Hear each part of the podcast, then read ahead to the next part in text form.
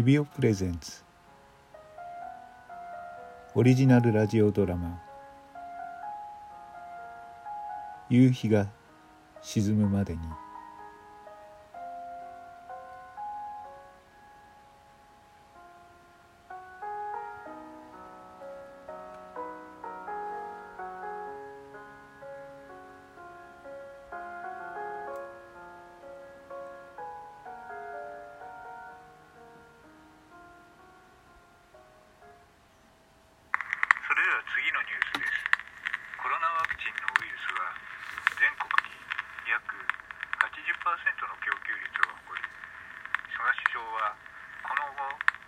月いっぱいで75歳以上の高齢者にはワクチンが行き渡ると考えていると発表いたしました。やれやれ。今日もまたコロナのニュースか。いい加減参ったな。もう2年になるじゃないか。はあ一体いつになったらこの世の中安全になるんだろう。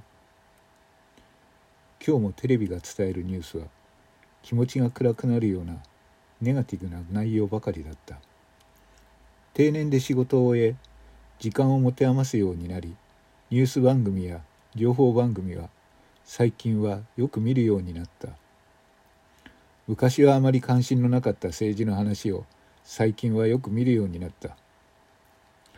年をとってもさまざまなことに興味を持ち世間の関心事と自分の感覚がずれないようにしないと思ったからだ。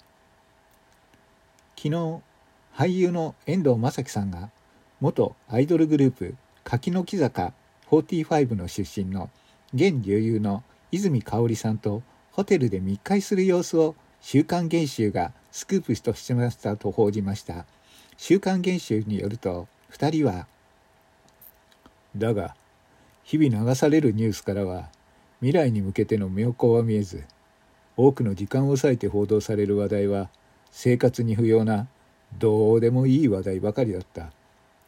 テレビを見ている時間が無駄な時間に感じた。そういえば今日はまだ歩いてなかったな。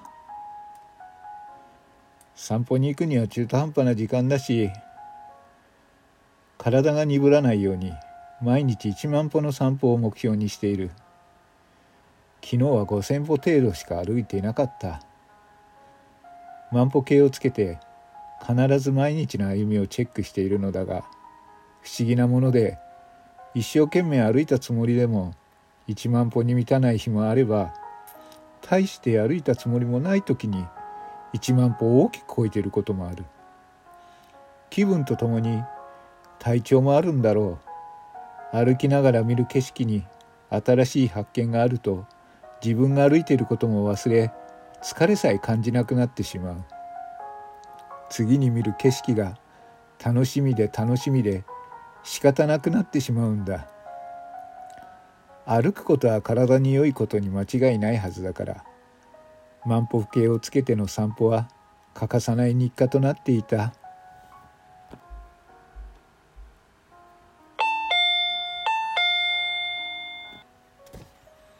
玄関のチャイムが鳴った。モニターフォンを覗くと隣の家の奥さんが小さな鍋を抱えて立っていた「こんにちは遠山さん。ちょっと煮物を作りすぎちゃいまして食べていただけます?」人懐っこい笑顔を浮かべてエプロン姿の佐々木さんがモニターに顔を近づけている。モニターに顔を近づけているので三頭身くらいに見えるのがおかしい。ああどうもすみません。ご馳走になります。私は玄関に出て佐々木さんから鍋を受け取った。その場で蓋を開けて鍋の中を確認する。シンプルな筑前煮だった。いや美味しそうだ。いつもすみません。いいんですよ。お口に合いますかしら。このままお渡ししますね。小さな鍋の中の筑前煮は妻と2人で食べるには少し量が足りないかなと思った。私も妻も筑前煮は大好物なのだ。いつもいただいてばかりで本当にすみません。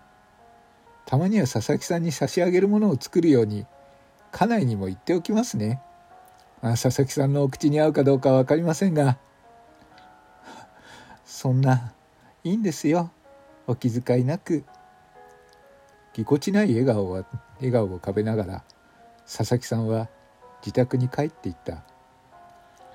佐々木さんは人に気を使うことは好きなようだが気を使われるのは嫌いなようだった。いただいた筑前煮を一口つまんでみる。うん。少し薄味だな。私はしっかりと味の染みた筑前煮の方が好みなんだがな。家内が作る筑前煮がまさにそれだった。この筑前煮は体思いの減塩ってやつか。そういえば腹が減ったな。そうか。昼飯を食べていなかったな。薄味の筑前煮をそのまま口の中に放り込む。妻が外出してしまうと自分はいつもこんな感じだった。これくらいにしておこう。あとは夕飯まで我慢しよう。帰って夕飯がうまくなる。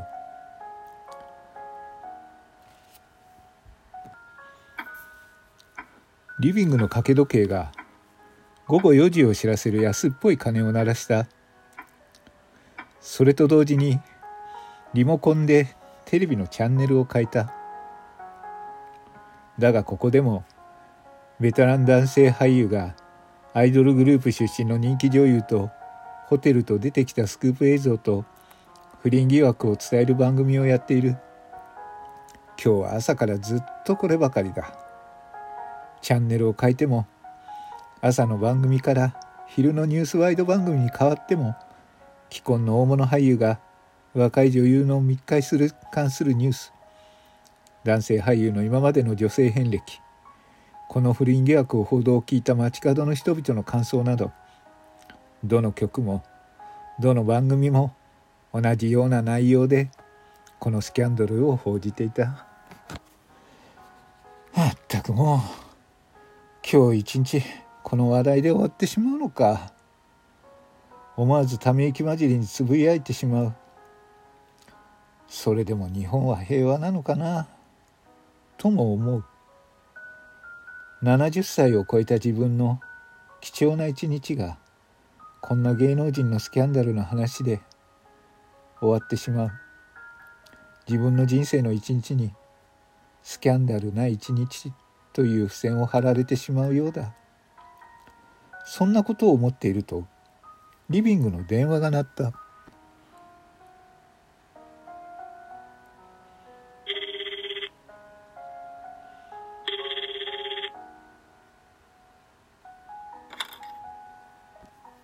はいもしもし。あ親父？俺。俺だけど。今家にいるんだね。はい。私は親父です。そういうあなたはオレオレさんですね。どうやら電話をかける相手を間違ったようですよ。私は元警察の人間で息子も現役の警察官です。それで私に何かまだ話がありますか？え？電話の相手の声が上ずった。驚いたようですね。あなたこんなことはすぐにやめなさい。それでは思いっきり電話を切ってやった。新しい時代を迎えた今でもこんな古臭い手口で老人をどまそうとする輩がいる。ただただ腹が立った。それでも大切なお金を騙し取られてしまう事件は今でも後を絶たない。自分だけは騙されないと思っていても人の優しさや不安に突き込まれ大金を騙し取られてしまう。大切な老後の蓄えをなくし騙された人は自分のことを責め続けながら余生を送らなくてはならない。あまりにも悲しい老後人生だ。人は優しさを忘れてはいけない。だが騙されてしまった人はこの先どんな気持ちで人と接するのだろう。自分の優しさを憎みながら生きていくのであろうか。そんなことを考えてしまう。だから常に用心する必要があるのだ。常に用心をしている私は決して騙されるような人間ではない。自信があった。